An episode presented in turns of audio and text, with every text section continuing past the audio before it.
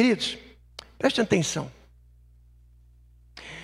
No Oriente Médio antigo, portanto, no mundo antigo, era uma prática honrosa ou de dar honra quando aquele que recebia os seus convidados tomava da parte do anfitrião, então, um bocado de pão molhado para que pudesse então dar início na refeição. A palavra que eu trago para os irmãos hoje é um tanto quanto espinhosa, mas é uma palavra muito importante, sobretudo num dia como esse em que nós estamos vivendo, em que é, nós vamos realizar a ceia do Senhor. E a palavra espinhosa, queridos, mas é uma palavra importante num dia como esse em que a gente vai realizar a ceia do Senhor. E como eu disse no, no, Oriente, no Oriente Médio, receber esse bocado de pão da parte do hospedeiro era de uma grande honra. No caso desta passagem que nós vamos ler com vocês, o hospedeiro é o Senhor Jesus Cristo. E quem recebe o bocado de pão molhado é Judas, Judas Iscariotes. Vamos ler o texto sagrado em João capítulo 13, a partir do verso de número 21. Tendo Jesus dito isto, turbou-se em espírito e afirmou, dizendo: Na verdade, na verdade vos digo que um de vós me há de trair. Então os discípulos olhavam uns para os outros, duvidando de quem ele falava. Pode virar. Ora, um dos seus discípulos, aquele a quem Jesus amava, estava reclinado no seio de Jesus. Então Simão Pedro fez sinal a este para que perguntasse quem era aquele de quem ele falava. Inclinando-se ele sobre o peito de Jesus, disse-lhe: Senhor, quem é? Jesus respondeu: É aquele a quem eu der o bocado molhado. E molhando o bocado, o deu a Judas Iscariotes, filho de Simão. E após o bocado, entrou nele Satanás. Disse, pois, Jesus: O que fazes, faze-o depressa. Amém? Curva a tua cabeça. Obrigado, Deus. Essa palavra que o Senhor propõe para o teu povo, para a tua igreja, essa manhã, Pai, eu te peço em nome de Jesus, mais uma vez, que a tua graça esteja cobrindo a minha vida e a vida de cada um daqueles que estão aqui, para que possamos discernir aquilo que o teu Espírito quer que nós aprendamos com essa palavra. Eu te peço mais uma vez, meu Pai, em nome do teu Filho amado, nosso Salvador Jesus. Amém. Irmãos, eu quero enquadrar esse momento em que nós acabamos de ler, porque é exatamente depois, imediatamente após, daquilo que nós conhecemos como o lava-pés o lava-pés. É interessante que no capítulo anterior, no capítulo 12 de João, Jesus estava já sentado à mesa com seus discípulos. Ele toma uma toalha, toma uma vasilha de água e começa a lavar os pés dos seus discípulos. Vocês conhecem bem o momento importante desse lava-pés, como é conhecido, quando Pedro diz: De maneira nenhuma o Senhor vai poder lavar os meus pés. Hã? Não vou permitir isso. Jesus diz: Se eu não lavar os teus pés, você não tem parte comigo. Jesus diz isso. E João diz: Então, Senhor Jesus, naquele jeitão de Pedro, né? Então, Senhor Jesus, lava as minhas mãos e meu corpo inteiro. E Jesus diz: Não, apenas os pés, porque vós já estáis limpos, porém, nem todos. Então, naquela mesa, durante o lava-pés, Jesus já introduz a realidade da presença entre eles de um que não era parte deles. Jesus já diz isso. É interessante, queridos, que naquele momento, no verso 10, quando ele diz, lá no capítulo 12, mas nem todos vocês estão limpos, ainda que ele tivesse lavado os pés de Judas, porque ele nega lavar o corpo todo ou as mãos dos seus discípulos, queridos? Porque Jesus entendia que aquele que já está limpo, aquele que já está lavado, não necessita apenas senão lavar os pés. Os pés têm contato com a poeira. O Oriente Médio, ali no tempo de Jesus, era muito pó. Até os dias de hoje, você vai para Israel, né? é muito pó. Então a gente você veste ali uma sandália, evidentemente que o pó penetra ali nos pés. E era um costume também do Oriente Médio, Oriente Próximo ali, você, quando recebia um visitante em casa, você oferecer uma lavagem dos pés para que ele se sentisse mais confortável. Era um costume da época. Jesus lava os pés dizendo: Olha, quem já está limpo, ou seja, quem já está lavado no sangue de Jesus, não precisa senão, dia a dia, se colocar diante de Deus para limpar, para lavar a poeira que o dia a dia vai trazendo, os pecados que o dia a dia vai trazendo, os conflitos que o dia a dia vai trazendo para as nossas vidas. Vocês estão entendendo isso? Amém? Eu não preciso me arrepender todo dia, não preciso me, ser convertido todo dia. Eu já sou, já sou lavado no sangue de Jesus. O que eu preciso é manter a minha comunhão com Deus, para que o sangue de Jesus continue lavando os meus pecados dia a dia e possa regenerar então as nossas vidas. É isso o fundamento espiritual. Esse é o fundamento espiritual que Jesus está explicando aqui. Mas mesmo lavando os pés de Judas Iscariotes, ele diz no verso 10: Mas nem todos vocês estão limpos.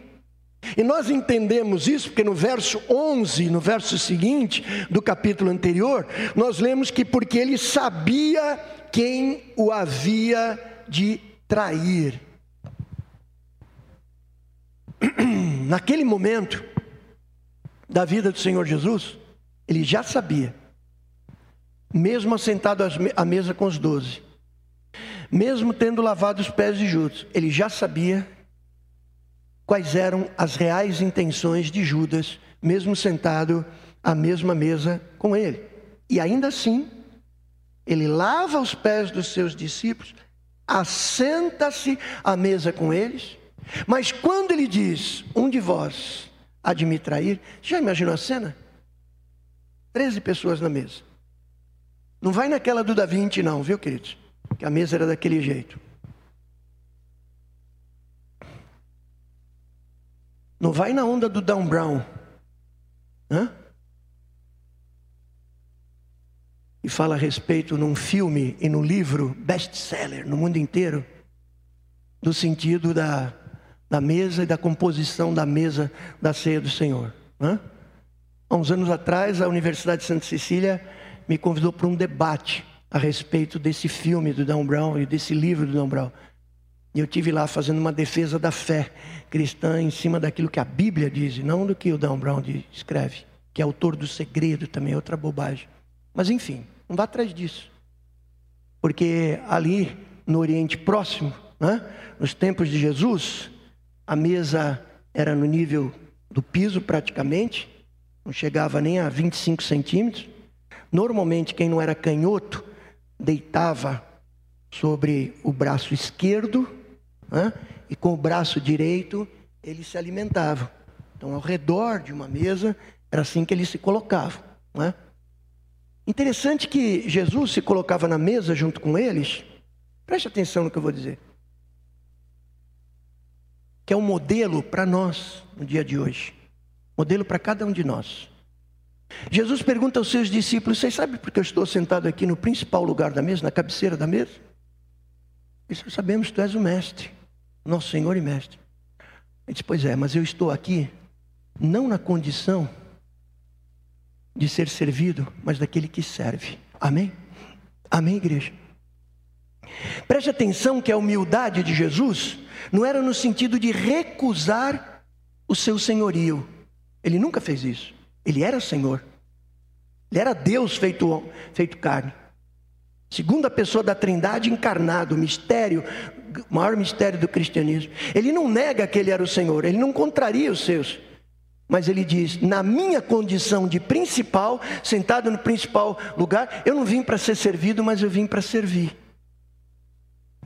Uma lição que nós temos que aprender, queridos. Na quinta-feira passada, nós começamos aqui na Igreja 100% Vida a escola de servos. A escola de servos é uma reunião presencial comigo, pastor sênior da igreja, e com a nossa liderança, líderes de rede, supervisores, líderes de célula e líderes de departamento. Temos 104 aqui, líderes na igreja de célula e departamento. Nós vamos fazer cinco turmas, 20 pessoas no máximo por vez. Começamos quinta-feira agora. Foi uma benção, foi muito bom estar com os nossos líderes. E o perfil que nós queremos nessa identidade da igreja 100% vida não é o perfil do líder tirano, não é o perfil do líder guru, não é o perfil do líder estrela, não é o perfil do líder que não mete a mão em nada, mas só manda os outros fazerem, porque essa não é a história dessa igreja, pode ser de outras, dessa não, dessa não. Só aprendi com o fundador dessa igreja, o pastor Rony Soderberg, que se precisasse lavar vaso sanitário da igreja, ele fazia. Se precisasse desentupir esgoto, muitas vezes ele fez. Se precisasse rebocar uma parede, pintar uma parede, ele pintava. E era um grande homem, um grande pastor. Não sofreu por causa disso. Mas infelizmente, há muitos nos dias de hoje, queridos, que querem ser servidos, querem mandar, ah, gostam muito de um púlpito amam, mas na hora de descer e fazer o que tem que fazer, não querem. Esse não é o perfil desse, esse não é o perfil da liderança que nós queremos. Ninguém com esse perfil vai acender esse púlpito, ninguém. Pelo menos não é aquilo que nós entendemos que Deus quer para a igreja do Senhor. Amém, igreja? Amém, igreja? Então Jesus diz aos seus discípulos também nessa oportunidade: vocês veem os tiranos que governam os povos, eles governam com um braço forte, com a força do chicote, e o povo os idolatra, e o povo os serve. É assim ou não é? Me permitam dizer isso. É a minha opinião. Tem muita gente hoje em dia Infelizmente, digo eu, não o Senhor. Muito cristão hoje em dia que gosta de uma liderança com um chicote na mão. Mas Jesus continua. Os tiranos hostilizam o povo e o povo os serve. Mas ele continua dizendo: Mas entre vós não será assim. assim como eu tenho feito, vocês farão também. Ninguém tem maior amor do que esse, do que dar a vida pelos seus amigos. Não tenho chamado de servos, tenho-vos chamado amigos, porque tudo que o Pai tem me revelado, eu tenho dado a conhecer a vocês. Você pode aplaudir o nome de Jesus? Esse é Evangelho. Esse é o nosso Jesus, queridos. O problema, o problema é que algumas pessoas associam o líder servo ao líder fraco.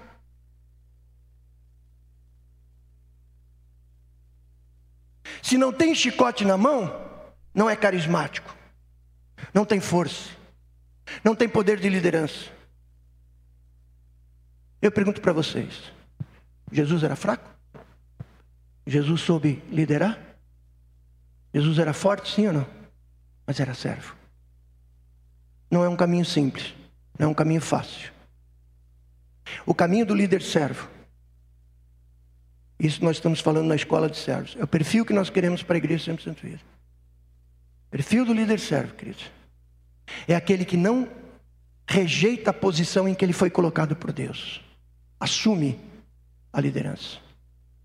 E eu tomo muito cuidado quando eu falo com a palavra liderança, porque eu não creio que Jesus treinou líderes, eu creio que Jesus formou servos.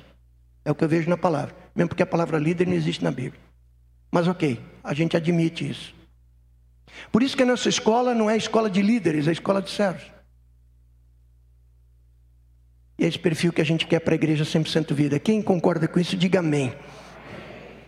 Essa condição que Jesus está com os seus aqui na mesa. Essa condição. na condição de humilde, servo sofredor, profetizado em Isaías, e ao mesmo tempo com convicção forte de quem ele era, qual a obra que ele teria que realizar e como ele estava realizando essa obra. E eu repito, irmãos, aqui comigo, por favor, a atenção de vocês comigo aqui. Um de vós há de me trair, diz ele. E o verso 11, porque ele sabia quem havia de trair. O verso 12 diz que ele lavou os pés, assentou-se à mesa, e aí ele dá um, uma dica, como a gente diria hoje, no verso número 18: O que come o pão comigo levantou contra mim o seu calcanhar. Nós lemos no verso anterior, no capítulo anterior de João: O que põe a mão no prato, na terrina, como a gente chamaria, é aquele que levantou contra mim, então, o seu calcanhar. Não confunda, queridos, porque alguns intérpretes, sem um pouco mais de atenção, entendem que Jesus molhou o pão no vinho e deu e deu para Judas. Mas em nenhum texto dos evangelhos isso é afirmado. Diz que ele colocou, molhou o pão no prato ou na terrina, e é a expressão no original grego quando nós lemos, queridos, e então ele dá a Judas Iscariotes. Só uma curiosidade para os irmãos: onde é que Jesus molha? onde é que Jesus molha esse pão para dar para Judas? Era costume da época de Jesus e boa parte dos judeus faz isso até hoje, quando senta naquela mesa ou deita naquela mesa. Esse molho é um molho feito de castanhas de passas de uvas, de tâmaras, de figos e ervas amargas. Segundo outros estudiosos, em alguns momentos é um molho em que mistura vinagre e água. Isso nós lemos lá no livro de Ruth, capítulo 2, verso 14, especificamente na terrina, segundo o costume judeu, Ruth 2,14 o molho de vinagre e água diluído em água era para que o pão fosse molhado, para que você não comesse o pão seco e, ao mesmo tempo, você poderia tomar o vinho. Então não há indicação nenhuma de que Jesus teria molhado o pão no vinho para poder dar para Judas Iscariotes. Mas lembre bem, queridos, que o mais importante disso não é o conteúdo da terrina, esse molho, como era feito no Oriente Médio, mas, mais importante, é que Judas recebeu a honra de pegar esse bocado de pão, em primeiro lugar, como se ele fosse aquele privilegiado ao lado de Jesus. Tudo indica que ele estava ao lado de Jesus. Tudo indica. Jesus dá a ele essa honra. Ao mesmo tempo, Jesus já sabia que ele haveria de traí-lo. Que coisa paradoxal, sim ou não? Sim ou não? Jesus estava fazendo teatro? Não. No coração de Jesus, está dizendo: Judas, eu te honrei a vida toda. Eu te chamei. Você caminhou comigo três anos e meio.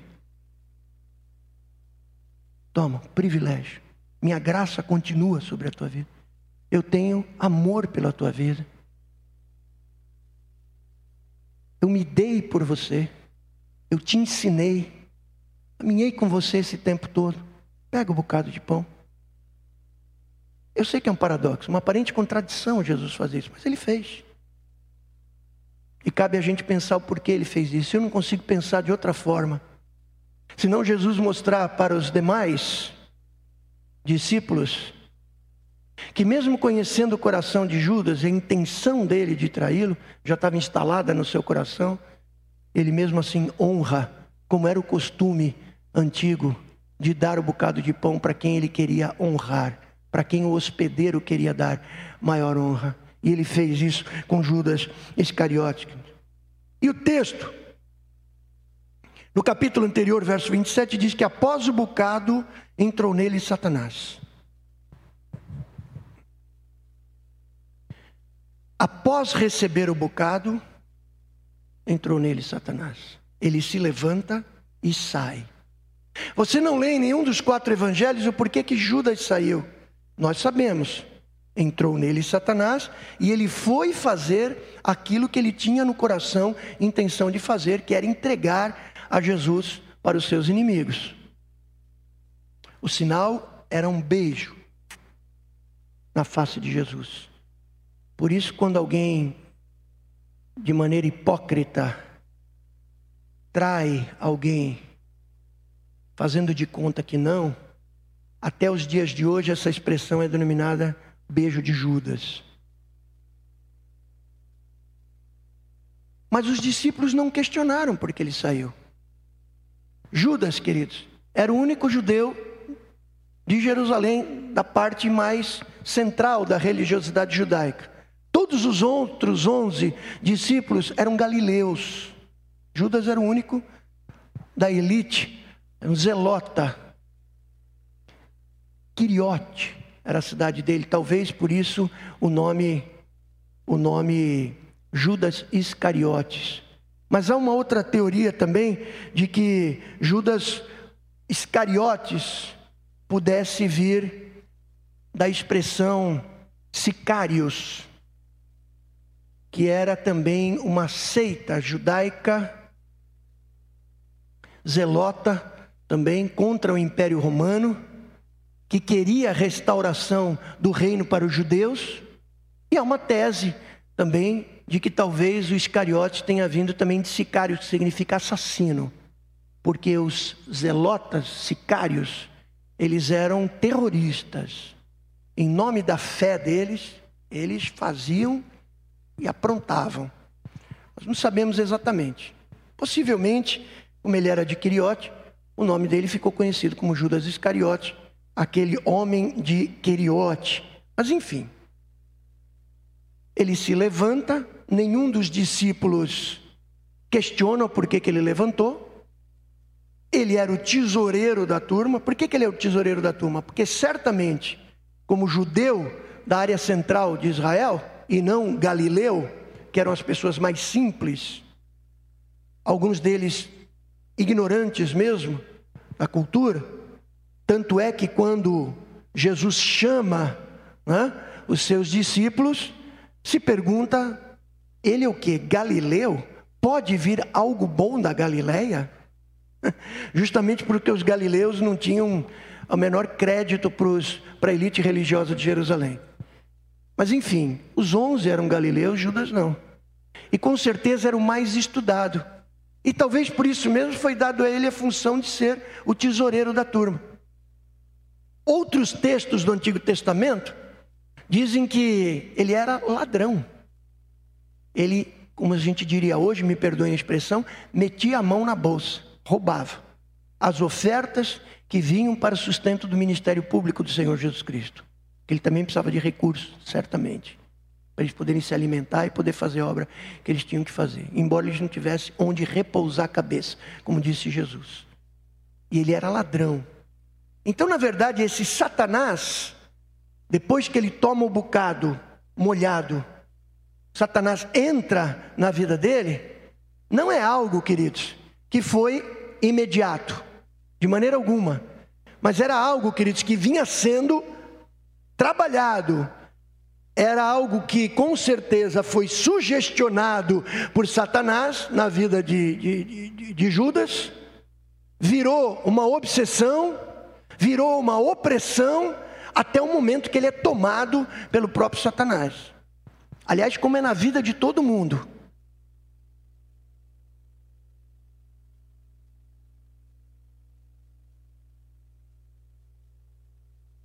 Ninguém, queridos, muda radicalmente de uma hora para outra. Ninguém.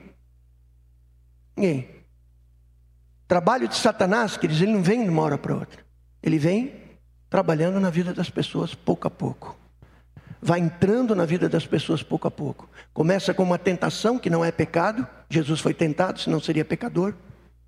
Ele entra numa fase de sugestão, começa a aceitar a ideia, entra numa área de obsessão, ou seja, só começa a pensar naquilo. Entra numa fase de opressão, que é um cerco mais estreito.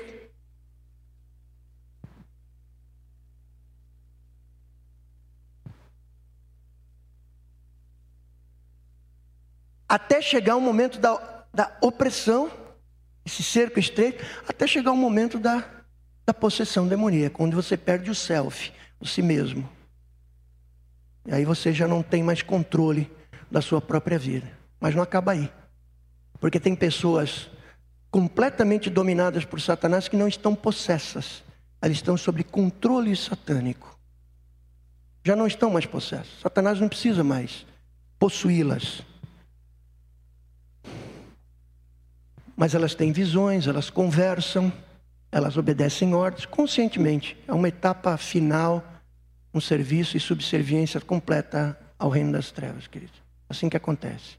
Então, com certeza, Judas já era conhecido como ladrão, foi tendo essas fases acontecendo na sua vida.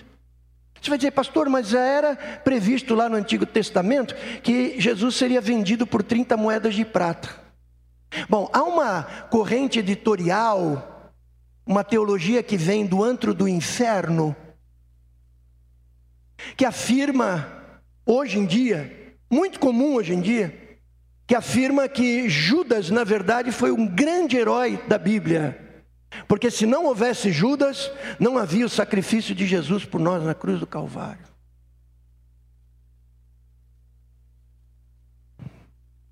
O mesmo espírito que entrou em Judas é que inspira esses escritores, esses teólogos de hoje em dia.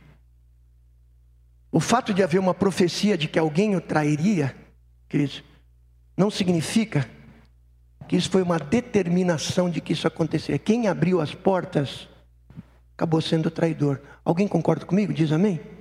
Como é hoje em dia também. A Bíblia fala que nos últimos dias muitos apostatarão da fé.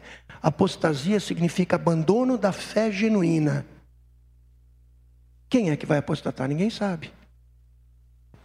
Lá no final nós vamos saber. Quando soar a trombeta de Deus, ouvir a voz do arcanjo, a igreja vai ser elevada e quem ficar aqui, que batia no peito dizendo que era cristão, fosse ou não fosse, com certeza não, ficou. Ninguém sabe quem é. Mas o, as condições para a gente ser arrebatado, as condições para a gente estar em eternidade com Deus, estão aqui. Escolha. Você tem a escolha entre o bem e o mal, entre a vida e a morte. Escolha. Deus te deu essa possibilidade de escolha. Nós aqui cremos nisso. Tem muita gente que não crê. Nós aqui cremos. Que a possibilidade de abraçar e de reagir positivamente à atração do amor de Deus pertence a cada um de nós. Então preste atenção, queridos. Que essa cena que às vezes passa batido para a gente, é? acontece, como diz o capítulo anterior de João, capítulo número 13 um dia antes da Páscoa judaica. E aí algumas pessoas se perguntam quando é que a, a ceia que nós vamos realizar daqui a pouquinho, quando é que ela foi instituída? Há duas correntes teológicas, isso eu não vou entrar nisso exatamente nesse momento, mas João diz no capítulo 14, e Lucas menciona também no capítulo, nos capítulos finais, que esse momento que Jesus senta com os seus discípulos era um dia antes da Páscoa que os judeus comemorariam depois. Então Jesus, no momento, e ele diz, um dia, João começa, o primeiro, primeiro verso começa dizendo isso. Páscoa judaica seria no dia seguinte. Jesus come, ele diz: façamos os preparativos para a Páscoa. Come com eles, queridos, e dessa forma então, ele dá início a essa ceia que depois ele iria deixar como ordenança, não é mandamento, não é sacramento cristão, não é nada disso, mas é uma ordenança de que a gente comesse do pão e bebesse do cálice até que ele viesse. Isso foi revelado ao apóstolo Paulo naqueles anos que ele ficou no deserto, naquelas experiências incom, é, é, incomunicáveis do apóstolo Paulo, porque ele não tinha palavras para explicar o que ele viveu, mas em 1 Coríntios capítulo 11 ele diz como é que a ceia deveria ser realizada, porque eu recebi do Senhor aquilo que vos entreguei, que na noite que foi traído, Jesus tomou o pão e, e bebeu o cálice. Amém, queridos?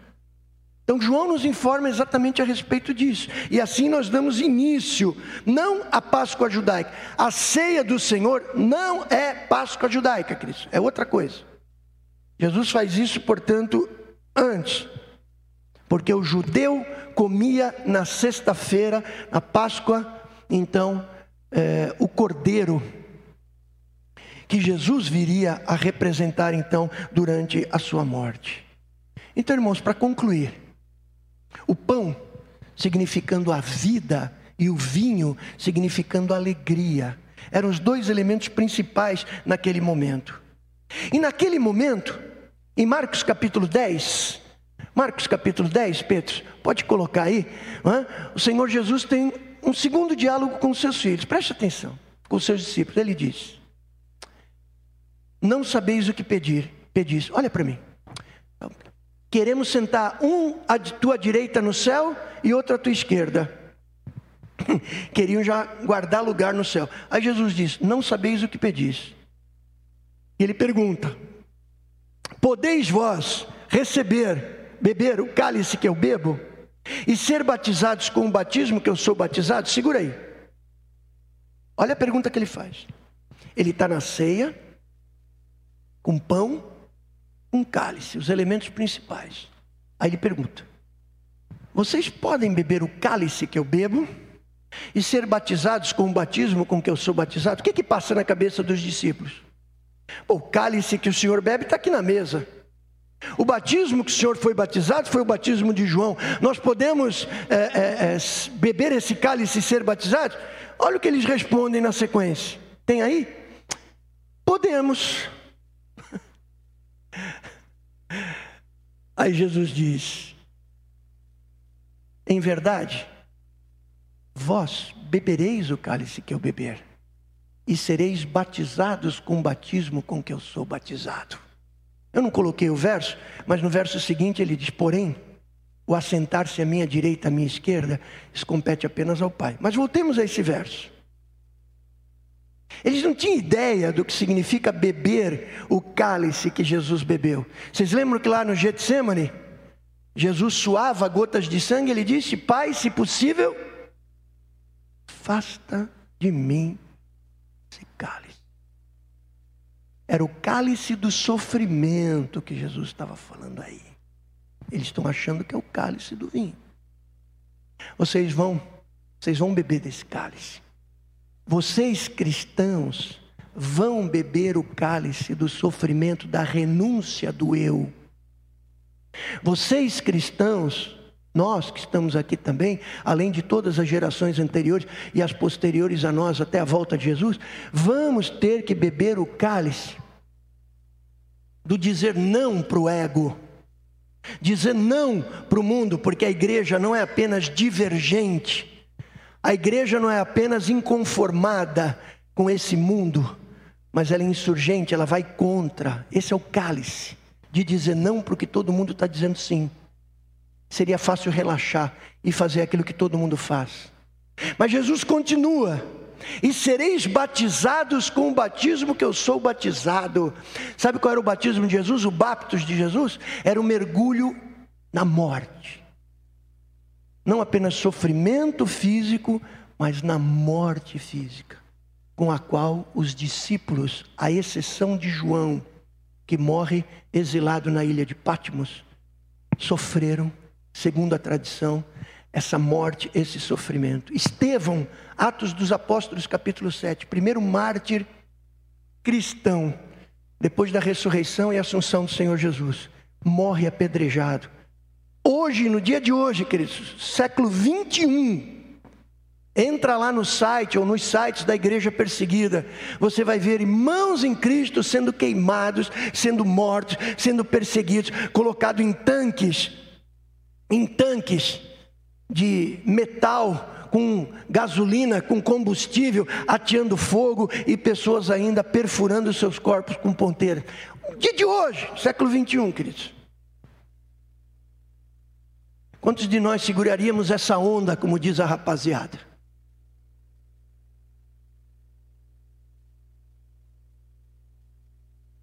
Jesus falou: vocês vão sofrer, beber esse cálice e vocês vão receber esse batismo que eu recebi. Jesus profetizando o futuro desses discípulos. E eu termino perguntando para os irmãos: o que é que nós temos feito com esse bocado de pão molhado que Jesus tem dado para a gente, queridos? Olha, Judas foi privilegiado. Jesus deu o um bocado de pão para aquele que ele considerava aquele que devia ser honrado na mesa. O Senhor Jesus tem nos dado graça, irmão. Você pode dizer glória a Deus? As misericórdias do Senhor se renovam a cada manhã. Você pode dizer glória a Deus? Quantos tem. Não levante a mão se não é verdade, mas eu não estou dizendo que você ia mentir, mas levante a mão com toda a convicção. Quantos têm vivido milagres sobrenaturais na sua vida? Levanta a mão. E meu irmão, ah, peraí, peraí, segura. Levanta a mão e grita, grita, grita, glória a Deus. Diga isso. Amém, amados? Só para eu ver de novo, quem tem vivido milagre sobrenatural aqui na sua vida?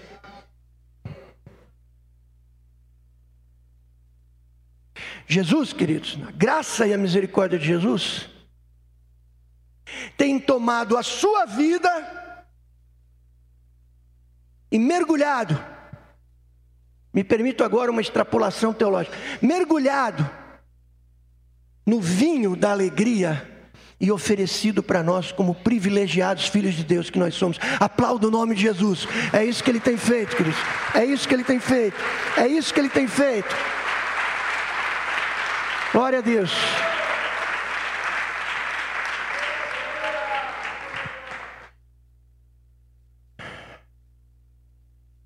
Essa madrugada, queridos, eu concluí essa breve mensagem escrevendo aqui